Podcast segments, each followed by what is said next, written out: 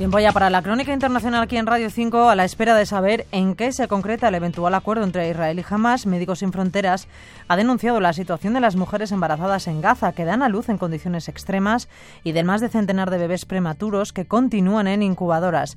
Estamos en Jerusalén, corresponsal Laura Alonso. Buenos días. Buenos días. Sí, una de esas mujeres es Marian. Ella tuvo suerte y pudo llegar al hospital Emirati de Rafa, donde dio a luz a su hijo. Por supuesto, no hay la misma atención que antes. La situación es muy difícil. Ojalá tuviéramos algo mejor que esto. Vine aquí a dar a luz.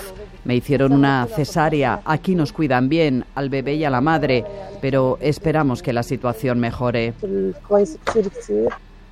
Cuenta que para llegar a la maternidad en el sur, atendida por Médicos Sin Fronteras, tuvo que superar bombardeos y checkpoints y dice que lo que quiere es poder volver a casa. Pero los sanitarios relatan otros casos menos afortunados, como el de la Gazatí, que no pudo dar a luz en el hospital abarrotado, sin salas de parto libres. Regresó a su tienda de campaña en el campo de refugiados de Rafa y finalmente dio a luz en un baño público a un niño fallecido. Pascal Cuisat es la coordinadora de Médicos Sin Fronteras. Ser nueva madre en Gaza es muy difícil. Eh, la situación en que están estas mujeres eh, es complicadísima porque no tienen una casa donde estar. Eh, la mayoría de ellas están en tiendas. si tienen la suerte de estar en tiendas, algunas ni siquiera tienen tiendas, tienen un trozo de plástico y tienen que vivir debajo con sus hijos. La estimación de Naciones Unidas es que a lo largo del próximo mes 5.500 mujeres den a luz en Gaza. Eso supone 180 nacimientos al día en una franja que no tiene ya un sistema sanitario capaz de atender a las madres y a los recién nacidos. Laura, un abrazo, gracias. Un abrazo, gracias. Nos marchamos ahora hasta Bruselas, donde los líderes de la Unión Europea se reúnen de forma extraordinaria para tratar de desbloquear el paquete de 50.000 millones de euros para Ucrania, que apoyan todos los Estados miembros menos Hungría y cuya aprobación es necesaria la unanimidad de los 27. Corresponsal comunitario David Vidueiro, buenos días. Buenos días. El pulso entre el primer ministro húngaro y el resto de países ha provocado una tensión poco vista antes. Aquí en Bruselas, la presión aumenta sobre Víctor Orbán para que ayude a Ucrania con 50.000 millones a través del presupuesto comunitario. Hacerlo por otra vía sería mucho más complejo, así que todos los líderes que han hablado hasta ahora insisten en lo mismo. No hay alternativa. Están condenados a la unanimidad. Palabras del canciller alemán Olaf Scholz.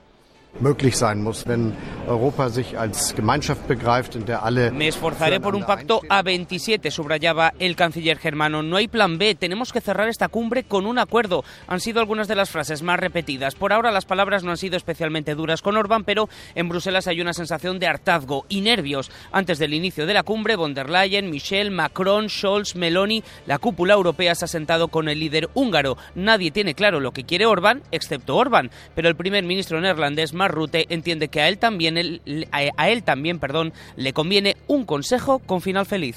In the end, there are many reasons also for Viktor Orban himself. Hungría aceptaría la fórmula de Bruselas a cambio de poder revisar cada año esas ayudas a Ucrania. Los 27 están dispuestos a debatirlas anualmente, eso sí, sin darle un veto anual a Orban. Puede ser una reunión maratoniana, puede que acabe pronto y como el Rosario de la Aurora. Enseguida volvemos contigo a Bruselas, David. Por cierto, que la Corte Internacional de Justicia ha absuelto a Rusia de gran parte de las acusaciones vertidas por Ucrania en una causa presentada en 2017 relativa a supuestas violaciones de las convenciones que penalizan la financiación del terrorismo y la discriminación racial. Isabel Dolera. El proceso que empezó en 2017 termina sin éxito para Kiev. Ucrania ha acusado estos años a Rusia principalmente por financiar a grupos prorrusos en el Donbass durante 2014 y por borrar la cultura de los tártaros y ucranianos en Crimea, anexionada ilegalmente por Moscú. La Corte ha sentenciado que Rusia ha violado partes del tratado antiterrorista. En cuanto al derribo del vuelo MH17, Kiev alegó para este caso que Moscú había proporcionado los misiles que hicieron caer el avión, pero el máximo tribunal se ha negado a pronunciarse porque dice que las violaciones de financiación del terrorismo se aplican estrictamente al apoyo monetario, no al suministro de armas. La Corte también ha dictaminado que Rusia ha violado el pacto contra la discriminación al no garantizar la educación en otros idiomas más allá del ruso en la península de Crimea y ha rechazado las solicitudes de Ucrania de recibir compensación por las violaciones. Ahora sí, volvemos a Bruselas porque los líderes comunitarios también abordan en esta cumbre extraordinaria la política agraria común y la eliminación de la obligatoriedad de dejar un 4% de la tierra eh, en barbecho. David, no les queda otra. Hay muchas protestas alrededor de la sede del Consejo. Sí, hoy no ha hecho falta despertador en Bruselas. El sonido de los claxones de cientos de tractores han despertado a los habitantes de la capital belga y a los líderes europeos. El campo europeo quiere hacerse oír, han quemado neumáticos, han derribado una estatua en la plaza donde se concentran, apenas 500 metros de donde estoy, de donde se celebra la cumbre. En breve acto de protesta, hartos dicen de la estricta política medioambiental europea, de la burocracia, de los acuerdos comerciales con terceros y sus protestas ya han hecho reaccionar a los políticos. No está en la agenda, pero varios líderes traen a esta cita las reivindicaciones del campo. Dice el primer ministro belga, Alexander De Croo, que sus reclamaciones Dice que sus peticiones son en parte legítimas. Bruselas ha dado un primer paso para contentarles. No les obligará a dejar en barbecho, sin cultivar, parte de sus tierras para cobrar las ayudas agrícolas europeas. También propone un freno de emergencia y medidas para evitar que la llegada de productos ucranianos les perjudique. La Comisión les recuerda que está con ellos. Buena parte del presupuesto europeo se dedica al campo. Y, por cierto, el húngaro Orbán quiere pescar en río revuelto y ya se ha acercado a los agricultores. Fue anoche para apoyarles y para decir que en Europa hace falta otros políticos. Gracias, David. Ánimo con el día que viene largo. Se hace largo, sí. Hasta luego. Chao. Nos vamos ahora hasta Alemania, donde la huelga del personal de seguridad de 11 aeropuertos ha provocado la cancelación de mil vuelos afectándonos 200.000 pasajeros este jueves. Estamos en Berlín. Beatriz Domínguez, buenos días. Buenos días. La huelga del día se atreve a bromear algún medio nacional porque sigue a la de trenes y hospitales de la última semana y precede a la del transporte local de mañana viernes. Hoy en Alemania paro de trabajadores y trabajadoras de seguridad de los aeropuertos.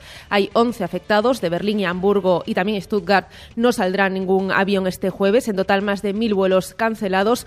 Una huelga convocada por el sindicato Verdi, mayoritario en la representación del sector público, como medida de presión en la negociación de nuevas condiciones. Hablamos de un colectivo de 25.000 personas para las que el sindicato pide un aumento salarial de 2,80 euros la hora y mayor pago de horas extras. Actualmente el grupo salarial más bajo gana 20,60 euros la hora, que equivale a cerca de 3.300 euros brutos mensuales, condiciones laborables, laborales catastróficas según el presidente del sindicato. Este paro no afecta, sin embargo, a los aeropuertos del estado de Baviera, es decir, al de Múnich, que es el segundo más grande del país, ni al de Nuremberg, porque allí este colectivo colectivo de profesionales está cubierto por un contrato sindical diferente. En el Reino Unido, debate hoy en la Cámara de los Comunes de las medidas sobre Irlanda del Norte. Londres, Guillaume Bontux, buenos días.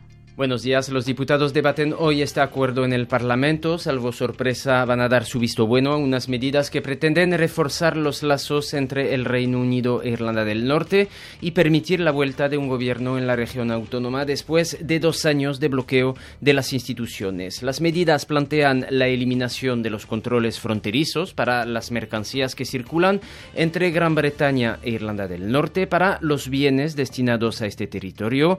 También van a dar más poder al gobierno norirlandés para controlar las leyes europeas que se aplican en la región. El objetivo, dice el gobierno británico, es garantizar el papel de Irlanda del Norte dentro del Reino Unido y de su mercado interior.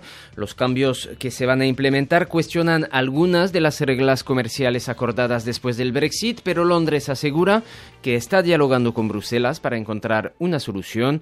La Comisión dice que va a analizar de forma cuidadosa el contenido de las medidas presentadas por las autoridades británicas. En Italia, la primera ministra Giorgia Meloni ha trasladado personalmente a su homólogo húngaro, Víctor Orbán, su preocupación respecto al caso de la maestra italiana juzgada por haber agredido a neonazis en Budapest y cuya imagen, manos encadenadas y pies atados, ha provocado una gran indignación. Estamos en Roma. Jordi Barcia, buenos días. Buenos días. Sí, se esperaba que Giorgia Meloni hiciera valer su excelente relación con Víctor Orban, pero según medios italianos, en un encuentro anoche en persona en Bruselas, Meloni solo consiguió arrancar de Orban la promesa de un trato justo para Hilaria Salis. El gobierno y las autoridades penitenciarias húngaras aseguran que Salis está siendo bien atendida, pero la familia y el abogado de esta activista antifascista siguen denunciando un trato degradante y humillante. Y esas imágenes que mencionabais, las de la joven con grilletes en los pies durante su juicio, siguen pesando en Italia. La prensa aquí asegura que el gobierno italiano va a intentar presionar para acelerar el proceso judicial, de manera que la activista, que también es maestra de escuela, pueda regresar a Italia lo antes posible, bien sea absuelta o bien condenada y después expulsada por las autoridades húngaras. Entre tanto, trata de sacar tajada política del caso. Matteo Salvini carga el líder de la Liga contra la activista acusada, recordemos, de agredir a dos neofascistas. Actos de violencia imputables imputables a una maestra de primaria, decía Salvini, responsable del presente y del futuro de niños de 6, 7 u 8 años, serían, decía, absolutamente graves. Y vamos a terminar esta crónica internacional en Estados Unidos. Allí los senadores proponen legislar para responsabilizar a las empresas propietarias de redes sociales del daño que sufren a menudo niños y adolescentes en manos de depredadores sexuales. Estamos en Washington, corresponsal María Carou.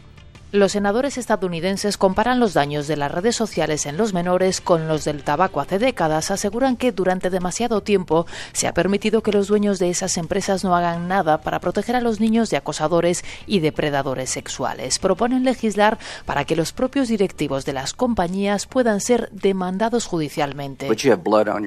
Ustedes tienen sangre en sus manos, tienen un producto que mata gente, decía el senador republicano Lindsey Graham a los consejeros delegados de Meta, TikTok, Discord, X y Snap. Nada va a cambiar hasta que no abramos las puertas de los tribunales, coincidía la demócrata Amy Klobuchar. Los directivos de las empresas de redes sociales no se comprometían con las posibles reformas legales para controlarles, pero sí aseguraban que invertirán más para proteger a los menores. El dueño de Facebook e Instagram, instigado por un senador, incluso pedía perdón a un grupo de padres presentes en la sala. Estamos invirtiendo mucho para evitar que casos así se repitan, decía Mark Zuckerberg de pie, mirando a los familiares y de espaldas al micrófono. Así terminamos hoy la crónica internacional en Radio 5 en unos segundos. Actualizamos noticias.